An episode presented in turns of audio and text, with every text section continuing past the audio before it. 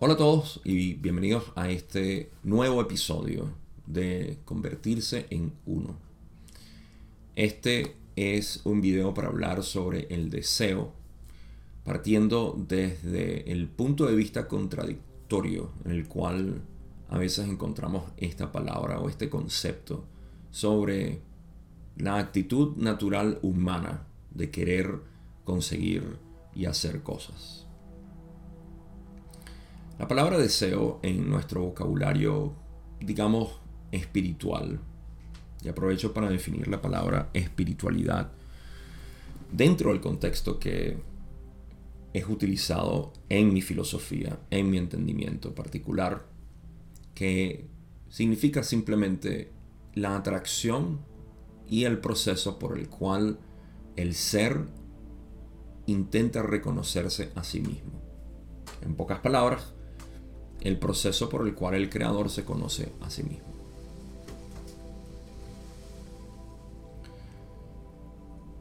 Entonces, en este lenguaje espiritual, la palabra deseo tiende a generar confusión,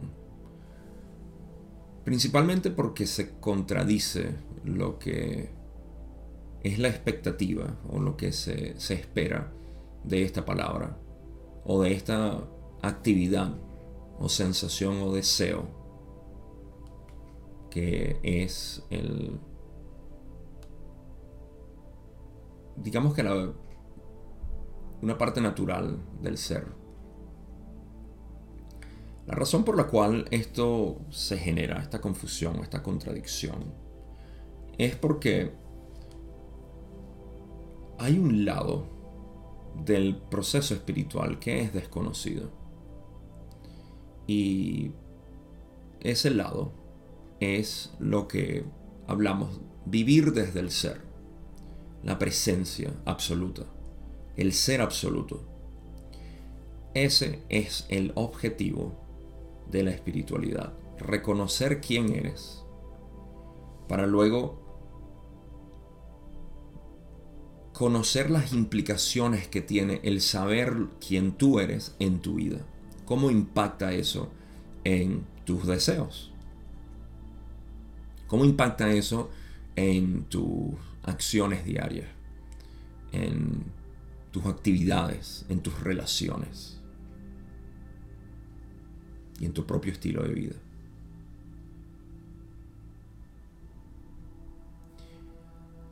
Cuando nuestra esencia, el ser absoluto, no es reconocido, que es el caso de la mayoría del planeta, la gran mayoría del planeta, incluyendo el, digamos que eh, los estados iniciales de las búsquedas espirituales están llenas de este tipo de deseo. Es por el desconocimiento, por utilizar un sinónimo un poco más suave de ignorancia, pero es el desconocimiento de quiénes somos, de cuál es nuestra esencia. Y ese deseo es lo que provoca que uno quiera conseguir algo en la realidad que va a satisfacer mi insatisfacción, valga la redundancia. Porque para yo querer buscar algo constantemente en algunos casos, en otros inconscientemente lo hago, en la mayoría de los casos inconsciente, el querer buscar algo para satisfacer algo que, que yo no tengo, ese es el tipo de deseo que es visto como una como algo que es inadecuado para el buscador espiritual. Y aquí es donde comienza la confusión. Porque una de las preguntas que normalmente surgen en esto de la investigación del deseo es que entonces yo tengo que abandonar todo deseo para, para poder reconocerme a mí mismo. O una vez que me reconozca a mí mismo no voy a tener deseos de hacer absolutamente nada. Y hay una ramificación de esta misma pregunta. Pero para no multiplicar más las iteraciones de esta pregunta, lo voy a englobar simplemente en lo que pudiera describirlo como la inquietud del ser separado ante la posibilidad de su disolución. Esa inquietud generalmente se siente como preguntas. ¿Qué va a pasar de mí? ¿Qué va a pasar conmigo en ese momento? En buena medida esto está también atado al hecho de que la mayoría de nuestros deseos están en el espectro de adicción. En el sentido de que constantemente buscamos algo para satisfacer la insatisfacción personal.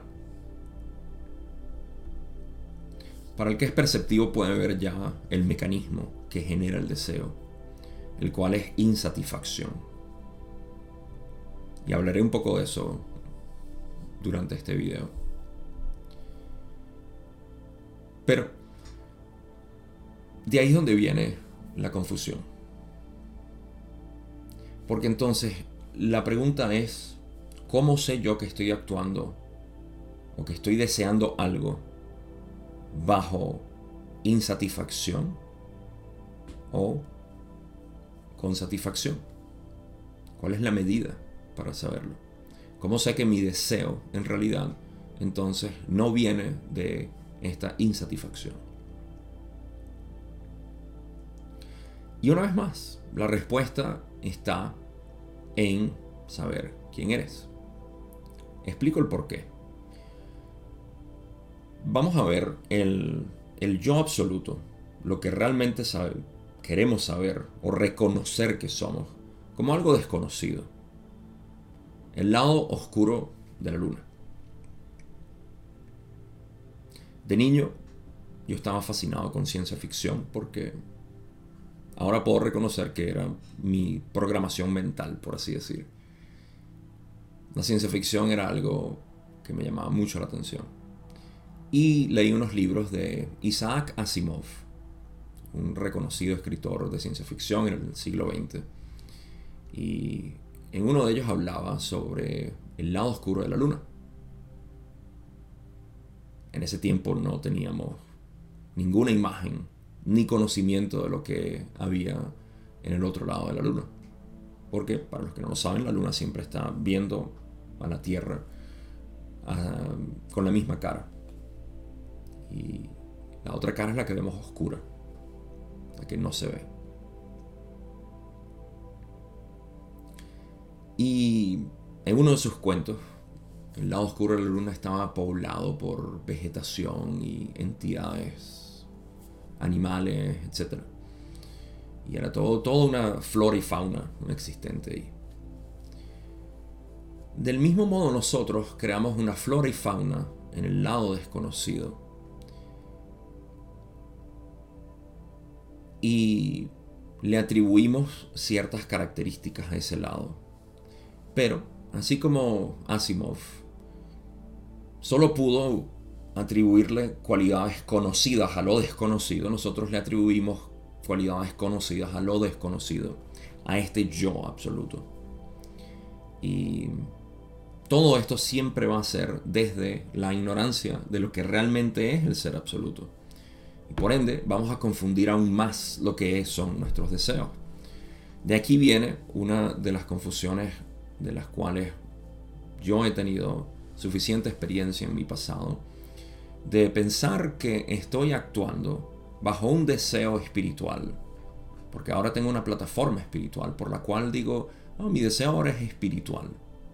Pero el título o etiqueta espiritual, o simplemente estoy actuando desde mi ser, desde mi ser espontáneo. Pero eso no era suficiente. Eso era atribuirle cualidades de mi ignorancia al nuevo ser que le estaba al otro lado de la luna.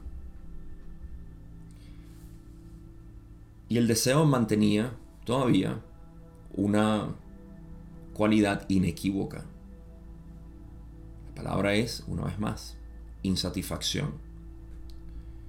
Porque no importa qué tanto yo buscara y consiguiera, me sentía insatisfecho. Todo esto es característico ahora que lo sé, como parte del proceso de uno eh, seguir haciendo lo mismo esperando resultados distintos. Frustración. Entonces, esta, eh, este deseo que nace de la ignorancia es aquel que va a producir frustración e insatisfacción constante.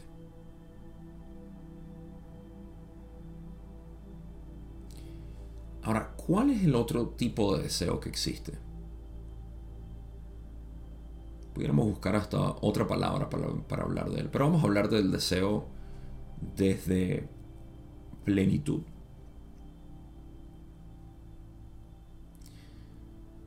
Solamente cuando vives desde el ser absoluto, y hago un énfasis de que reconocer al ser absoluto no es algo intelectual, es algo que se vive, es algo que se reconoce y se sabe.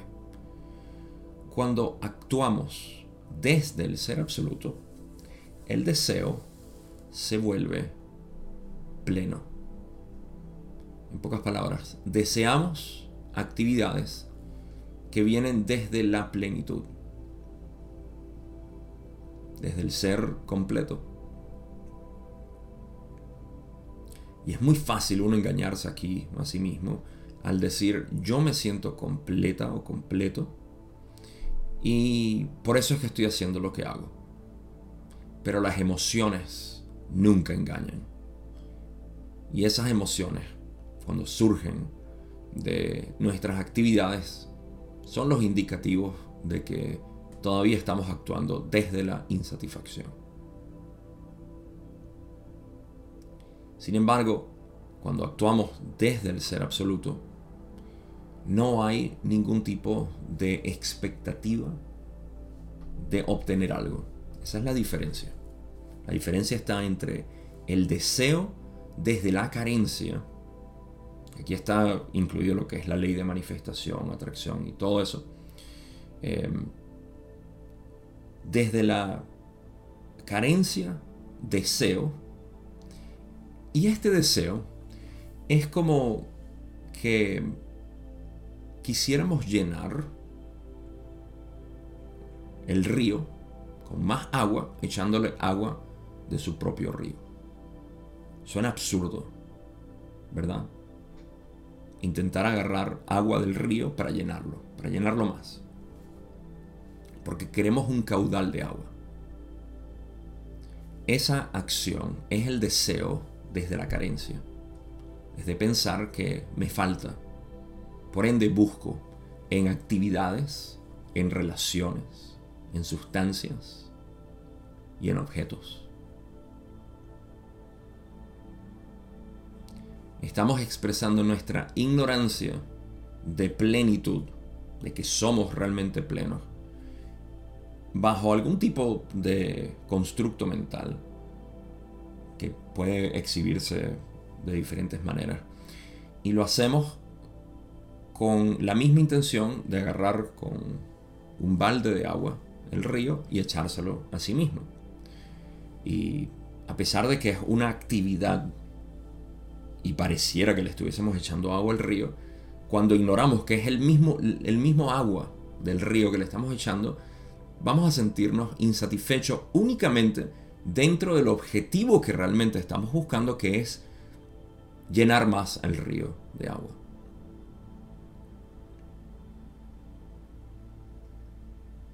Cuando nos damos cuenta de esto, dejamos el balde a un lado y despertamos de la ilusión. Cuando nos damos cuenta de que lo único que nosotros estamos buscando allá afuera es a nosotros mismos en todas estas actividades búsquedas particulares. Aquí está también la búsqueda espiritual, de conseguir un estado alterado de conciencia muy elevado o elevar mi frecuencia eh, forzado. ¿sí? Mi frecuencia natural es la más elevada que existe, pero cuando busco elevarla, la bajo. Necesito gastar energía para eso, por ende baja mi energía. Pero, una vez más, el balde de agua en el río. Todas estas búsquedas son desde la carencia y deben ser reconocidas como tal para regresar nuestra atención hacia la fuente del río, en este caso.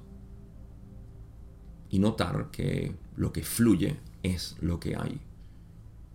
Y no hay manera de agregarle más ni de quitarle. Simplemente dejarlo fluir. Cuando despertamos de este reconocimiento y la fuente de este río soy yo, mi naturaleza es esto. Lo que yo llamo mi ser, yo. Esta sensación. Es todo lo que buscamos. Cuando lo encontramos, ahora el deseo de hacer cosas, de tener relaciones, no viene de insatisfacción, sino de plenitud, de compartir, de dar aquello que nos sobra, porque sentimos que nos sobra. Y eso es mm, manifestar el universo completo. Porque manifestar cuando es algo limitado es desde la carencia. Manifestar el universo, eso es una hazaña que no se, no se hace todos los días. De hecho, se hace una vez en la vida manifestar el universo. Y es un simple reconocimiento. No necesitas elevar tu frecuencia ni meditar durante 20 años para manifestar el universo. Lo estás haciendo ahorita. Para poder hablar de, esta, de esta ignorancia que genera el deseo desde la carencia, tengo una analogía que utilicé recientemente y que generó algunas preguntas. como siempre, todas las preguntas son, son igualmente de hermosas porque apuntan a la misma dirección de es, quiero saber quién soy. La analogía va de la siguiente manera.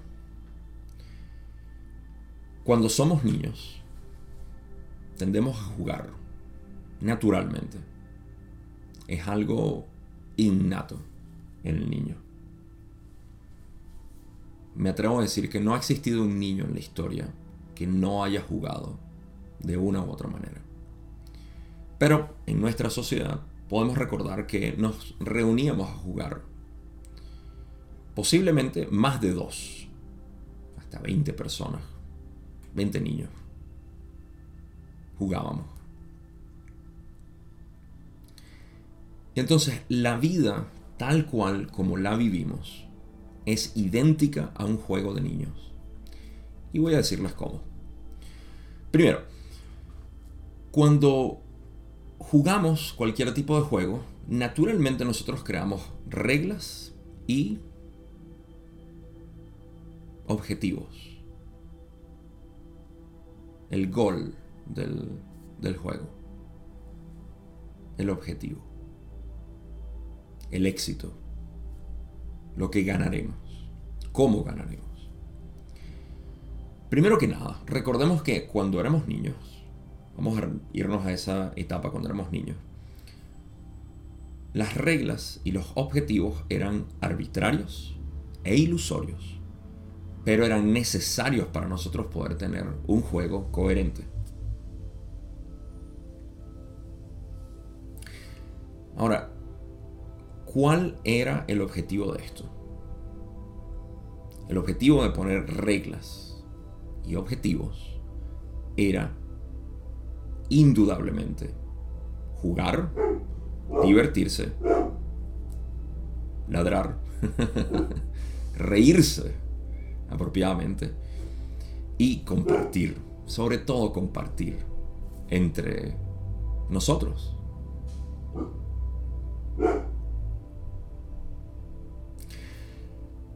Ahora, si de alguna manera nosotros ignoramos esto y empezamos a creernos que las reglas son reales y que los objetivos son necesarios para poder jugar, divertirse, reírse y compartir,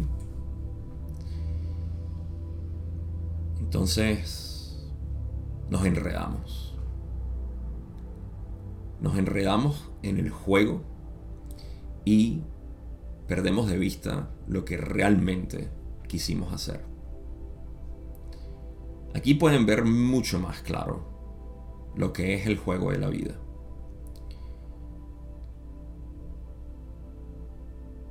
Pero, siguiendo con la analogía, es obvio para nosotros que alguien que se tomara muy en serio las reglas, lo cual existían, siempre había niños que se tomaban muy en serio las reglas, o el objetivo, y nosotros mismos pudimos haber sido así, de tomarnos muy en serio las reglas y los objetivos. Pero en ese caso nos quedamos atascados en el juego.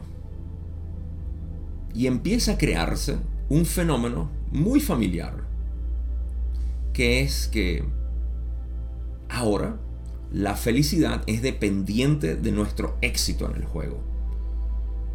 La insatisfacción viene de no ser capaz de eh, mantenerse dentro de las reglas y de conseguir el objetivo.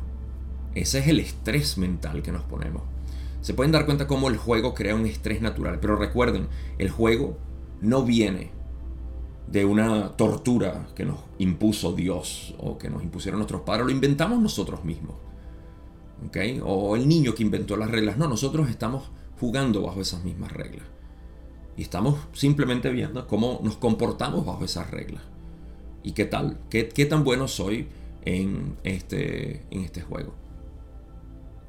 y ni siquiera qué tan bueno, qué tanto me puedo divertir en este juego con las reglas, sea bueno o no. Siempre va a haber alguien que sea mejor que uno en atenerse a las reglas y conseguir los objetivos.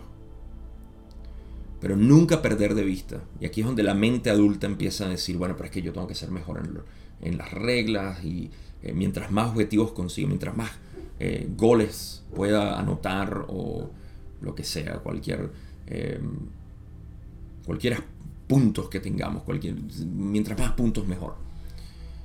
No, se nos olvida que en realidad es jugar, es divertirse. en ese momento, la felicidad se hace dependiente de nuestro éxito. Y ya no estamos en el juego, ahora estamos en el objetivo. En esa situación, es donde tendemos a hacer trampa, a querer engañar a los demás. Es posible que hasta seamos dañinos con otros, con nosotros mismos, violentos incluso, pero ciertamente emocional.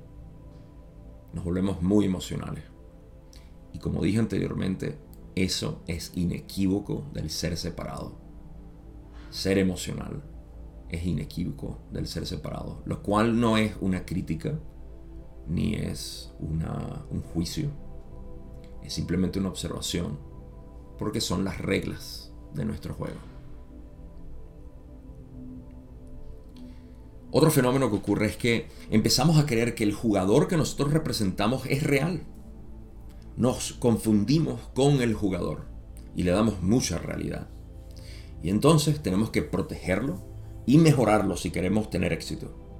A ese jugador tenemos que forzarlo, el jugador que nosotros representamos. Y también le decimos a otros niños que no están siendo buenos jugadores. Cuando al final eh, lo que estamos es por divertirnos. Y si rompemos las reglas, las rompemos. Pero nunca perdamos de vista que esto es por jugar y no es en serio. Y aquí es donde viene esta tensión mental de mantener siempre las reglas. Sobre todo en nuestro nuestra sociedad moderna tenemos tantas reglas. Y extrapolamos eso también a la sociedad espiritual que tiene reglas. Y debe ser de esta manera. No importa cuál sea el constructo mental que creamos. Todos esos son reglas que no existen. Únicamente para jugar el juego económico, el juego espiritual, el juego social, el juego romántico, el juego sexual, el juego electrónico. Son reglas.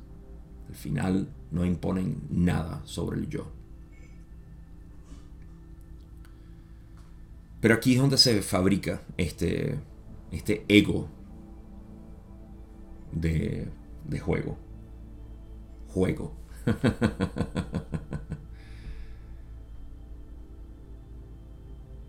Y empezamos a, creer que entonces todos esos éxitos están realmente atribuidos al yo, al yo jugador, no al yo real. Como ya veremos. Porque cuando el juego termina, el jugador, que ahora tiene todos estos méritos y puntos y eh, éxitos, cuando termina el juego, todo se desvanece. El jugador, los puntos, las victorias, las derrotas. Y todos desmantelamos el juego y el jugador se revela como imaginario.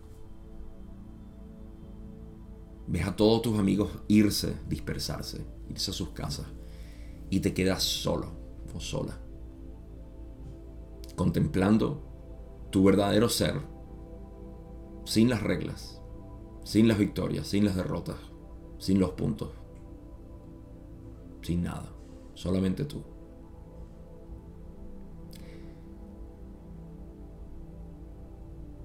En ese momento es que te das cuenta de que todo eso fue un juego. Y tu constructo mental desaparece. La muerte inevitablemente lleva el fin del juego a todo el mundo. A todos los niños, 8 mil millones de niños en este planeta, que estamos jugando el juego de la vida y estamos ensimismados con el jugador. Y estamos muy pendientes de las reglas y de los puntos y de las derrotas y victorias. Y las cargas emocionales, las trampas, los engaños que hacemos, todo viene desde creer que este jugador es real. Y de hecho de pensar que el jugador que otros están haciendo es real también. Y decir, ese jugador me hace daño. Ese jugador me quita mis puntos. Estamos creando reglas mentales para nuestro propio juego. El juego de la vida, por supuesto, que es muy complejo porque Dios es extremadamente astuto y sabe cómo crearse estas maquetas tan hermosas de juego. Y despertar en su verdadero sentido, despertar es reconocer que todo esto es un juego. Y la contracción egoica de decir, si me creo que todo esto es un juego, entonces no me voy a tomar la vida en serio ese es el ser separado, únicamente. Es el niño que está invertido en el jugador y dice, si yo pienso que todo esto es un juego, entonces todos mis puntos se van a desaparecer. Eventualmente van a desaparecer. El punto es, ¿quieres esperar a la muerte para darte cuenta? Lo cual es inevitable. Y por eso es que la muerte es la iluminación total del ser. O, como hemos dicho a través de los miles de años, morir antes de morir para no morir cuando mueras. Eso se trata de darse cuenta aquí y ahora que este es el juego. Y tú, representando un jugador, no eres real. Tú eres el único jugador que hay. Imaginándose a todos los niños, a todo esta fantástica demostración de la imaginación del creador. En ese momento se, se crea lo que es la, la belleza de despertar, de vivir bajo este reconocimiento del yo. Y desde ese momento el deseo no es desde la carencia ya, sino desde el querer compartir, divertirse, jugar, simplemente jugar. Ese es el único deseo primordial, jugar. Eso es todo lo que tengo que decir por este episodio. Gracias por acompañarme como siempre en este pequeño viaje. Y eh, recuerden, este es un juego. Y si no lo ven, todavía tienen mucho que liberar de ustedes. Y es un proceso hermoso esa liberación. Para lo que pueda servir, aquí estoy. Y de nuevo, vayan, diviértanse, jueguen. Porque el juego de la vida se juega una sola vez. A través de este personaje. Que lo pasen bien.